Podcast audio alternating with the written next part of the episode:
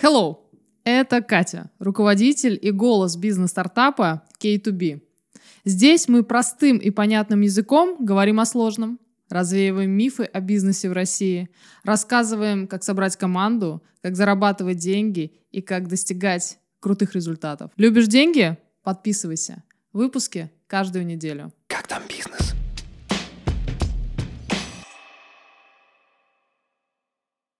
А теперь привет! Сегодня предлагаю поговорить про скучную сторону бизнеса, про планы, про отчеты, про всю ту документацию, которая необходима, но которая кажется такой скучной и душной. Ну и как всегда, давай выясним, как там бизнес. Как там бизнес? Я уже говорила о том, что стартап — это достаточно гибкая система. И все, чем ты там будешь заниматься, это проверять гипотезу. И не одну. Ты должен быть всегда готов к изменениям и быстрым решениям. Но тогда возникает вопрос, если все так изменчиво, то зачем нужно какое-либо планирование? Здесь очень важно понимать, план нужен не бизнесу, не твоему инвестору, он нужен в первую очередь тебе. Отсутствие плана впоследствии обязательно приведет к хаосу, непониманию, что делать и как справляться с надвигающимися проблемами. Чтобы не тратить лишнее время, заранее пропиши четкий и понятный план и подготовь форму отчетности. Тогда тебе не придется править э, десятки вариантов э, э, отчетов, чтобы показать инвестору, и его это устроило. Также отчетность а, и планирование поможет тебе контролировать работу твоих сотрудников и не держать руку на пульсе постоянно. Ведь ты сможешь опираться на письменные результаты их работы. План, который ты составил на начальном этапе проекта, никак нельзя назвать конечной точкой. План должен и может меняться, актуализироваться по ходу разработки твоего проекта. Но если ты корректируешь план, обязательно посмотри, на что он повлияет. Сдвинет ли он глобальную картину твоего проекта в целом? Повлияет ли это на сроки? Повлияет ли это на объем финансирования? Это нужно понимать и четко для себя фиксировать. И к тому же, если вдруг ты хочешь внести какие-то изменения в план, сверься с собой. Это какая-то твоя личная хотелка, которая вот прям точно нужна? Или, может быть, э, отложить ее в бэклог? Или это внезапная хотелка твоего инвестора? Ну, нужно отличать то, что нужно сделать на проекте, от какой-то прихотью, которой можно и пожертвовать. Очень важно, чтобы ты четко понимал, что план все-таки важный документ, которому, раз ты его сел и составил, грамотно продумав, хотелось бы следовать. Придерживайся его. Как там бизнес? Поговорим о том, как выглядит грамотный бизнес-план. Изначально это некое обобщенное представление о проекте, э, этапах и сроках реализации. Дальше ты все это сидишь, подытоживаешь и максимально конкретизируешь, расписываешь каждый шаг, почему ты хочешь так сделать, и очень важно понять, для кого ты хочешь это сделать. Здесь, внимание, может крыться подвох. Если ты делаешь свой продукт и до конца не понимаешь, кому и зачем, то есть кто твой клиент или кто твой конечный потребитель, то тебе срочно нужно перестать писать этот план, а пойти и изучить свою конечную аудиторию и только потом вернуться к его написанию. Бегом. Еще грамотный бизнес-план содержит в себе сроки, а, объем необходимых инвестиций, количество и компетенции сотрудников и команды, которую ты возьмешь к себе на борт. Также сюда можешь включить и подрядчиков, и иные необходимые активы, которые потребуются тебе для реализации твоего суперуспешного стартапа. Твой бизнес-план не может быть в единственном варианте. Их у тебя должно быть как минимум три. Первый это реалистичный план, по которому ты соберешься идти в долгий путь с инвестором и своей командой. Второй план – пессимистичный. В жизни все бывает. Все может случиться, она непредсказуема, и ты должен быть максимальным скептиком и составить такой план, в котором тебе, возможно, придется взгрустнуть. Но есть еще и третий вариант плана. Это оптимистичный план. Тот план, при котором на тебя свалятся миллиарды примерно через 3, 2, 1. Но если ты отстаешь от своего бизнес-плана, это не означает, что ты плохой управленец. В жизни все бывает.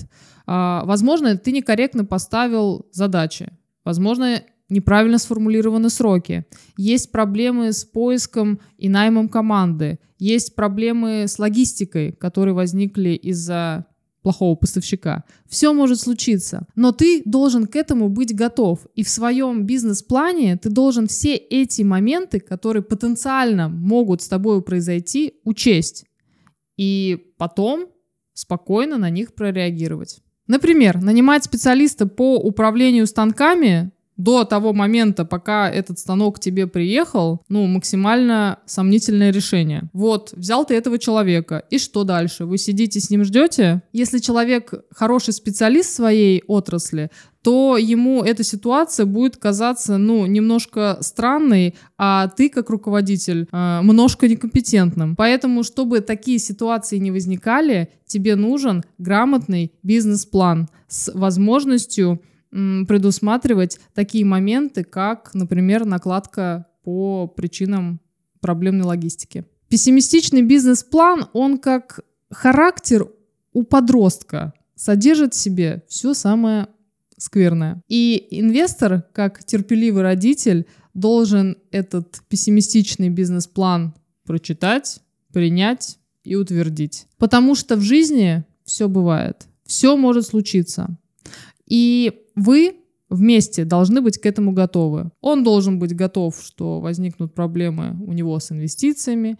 Ты должен быть готов, что у тебя, конечно же, обязательно сдвинутся сроки. А если готов, значит вооружен. Составляя бизнес-план, ориентируйся на сезонность спроса и предложений. Она встречается во многих бизнесах и направлениях. Например, если ты выпускаешь продукт не по сезону, то это может пойти тебе как на плюс, так и сыграть с тобой злую шутку. Давай рассмотрим на примерах. Вот ты выпустил продукт э, вне сезон. В чем плюс? В том, что ты можешь его за это время доработать, протестировать и понять, нужно ли оно, так ли оно хорошо. А, в общем, у тебя есть дополнительное время для вот этого тестирования. Но если, например, ты выходишь на рынок раньше времени, то твои клиенты потенциальные могут дать сразу же негативный отклик, потому что ну, продукт им особо не нужен, он особо не доделан, никому это не надо. А предприимчивые конкуренты могут проанализировать, что ты там предлагаешь, скопировать, сделать хорошо и выпустить раньше тебя. Поэтому здесь нужно быть осмотрительным и все четко продумать и предусмотреть в своем бизнес-плане.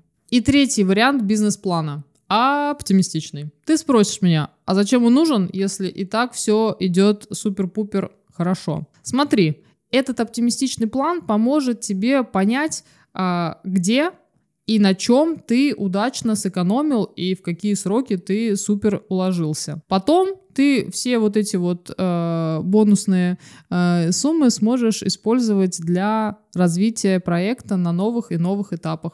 Поэтому это очень полезно. Возможно, в рамках оптимистичного плана ты увидишь для себя ресурс, чтобы ускорить дальнейшее развитие следующих этапов твоего проекта. Например, ты захочешь взять нового сотрудника или привлечь дополнительного специалиста, эксперта, который поможет тебе э, перезапустить, как-то проанализировать или вдохнуть новую жизнь в твой проект. Возможно, тебе захочется пойти покорять регионы, то есть расширить свою сферу влияния, используя вот эти вот ресурсы, которые у тебя как бы сохранились и накопились. А еще оптимистичный сценарий поможет тебе не утонуть в эйфории от того, что ты опережаешь свой реалистичный план, по которому ты, собственно, и будешь двигаться. Он даст тебе четко понять, где ты в плюсе и как с этим дальше работать. Как там бизнес? Теперь про отчеты. Почему я настаиваю на том, что они просто необходимы? Смотри, ты не готовишь, не пишешь никакие отчеты. И вот возникает ситуация, что-то случается негативное. И у вас с инвестором случается конфликт, и начинают кипеть эмоции. И что произойдет? Конечно же, он заставит тебя предоставить ему всякие отчеты. И тебе потребуется сесть, вспомнить, что было, когда было, что делали исполнители, какие сроки, и потратить кучу времени. Хотя можно было, как я тебе советую, просто изначально подготовить грамотный отчет и предоставить его инвестору во избежание любых конфликтных ситуаций. Правило для тебя. Когда ты предоставляешь своему инвестору или партнеру отчет, пусть он его обязательно подпишет. Подписали, отложили и больше к нему не возвращаетесь. Если твой отчет составлен открыто и понятно, то при возникновении какой-либо конфликтной ситуации подписанный отчет с обеими сторонами всегда тебя обезопасит. И если, не дай бог, но все бывает, дело у вас дойдет до суда, то этот отчет будет для тебя хорошим подспорьем в защите твоих интересов. При составлении отчетов умей делегировать. Не нужно взваливать ведение и составление всех отчетов на себя любимого и несчастного в этом случае. Отчеты должны составляться не только тобой, но и всеми твоими сотрудниками. И вообще очень правильно поручить им вести отчеты, а с них потом собирать и формулировать это в один глобальный, максимально расширенный отчет, который ты передашь инвестору или своему партнеру на утверждение. Получай данные от программистов. Соотнеси трекер поставленных задач с намеченным планом и посмотри, что уже сделано, а что предстоит реализовать. Также, если это технический отчет, предъявляй требования к своим поставщикам. Пусть они ведут отчетность, в каком состоянии, в какие сроки и на какие сроки, на каких условиях они тебе предоставляют то или иное оборудование. Финансовые отчеты требуй, конечно же, с бухгалтерии, потому что она должна вести все вопросы, связанные с деньгами, ты туда не суешься, не касаешься, это ее вотчина, и что кому платить, когда и во сколько, должна знать она, а тебе только подавать это все на красиво оформленном листе А4. Как там бизнес? Итак, давай подведем итоги нашего скучного выпуска про скучную отчетность. Как ты понял, я надеюсь, а, отчетность, грамотно составленная, поможет тебе избежать хаоса в разработке, структурировать твою команду, этапы и деятельность, помогут контролировать проект на всех стадиях, при этом с минимальной энергозатратностью для тебя, любимого моего основателя суперского стартапа. Составляя бизнес-план, обязательно продумай три сценария. Реалистичный, оптимистичный и пессимистичный. При составлении отчетности не взваливай все на себя, делегируй по своим сотрудникам, а с них уже собирай конечные финишные данные. И очень важно понять, что грамотный бизнес-план – это ваша с инвестором карта, по которой вы должны пойти и найти в конечном итоге сокровища. Как там бизнес? Итак, если у тебя остались вопросы к этому максимально интересному выпуску, обязательно задай мне их в комментариях. Я на все отвечу, потому что люблю это делать. А, с вами была я, Катя Забродская, мой подкаст «Как там бизнес?». Я надеюсь, мы увидимся с вами очень скоро. Слушай меня в наушниках, смотри на YouTube. А пока, пока. Как там бизнес?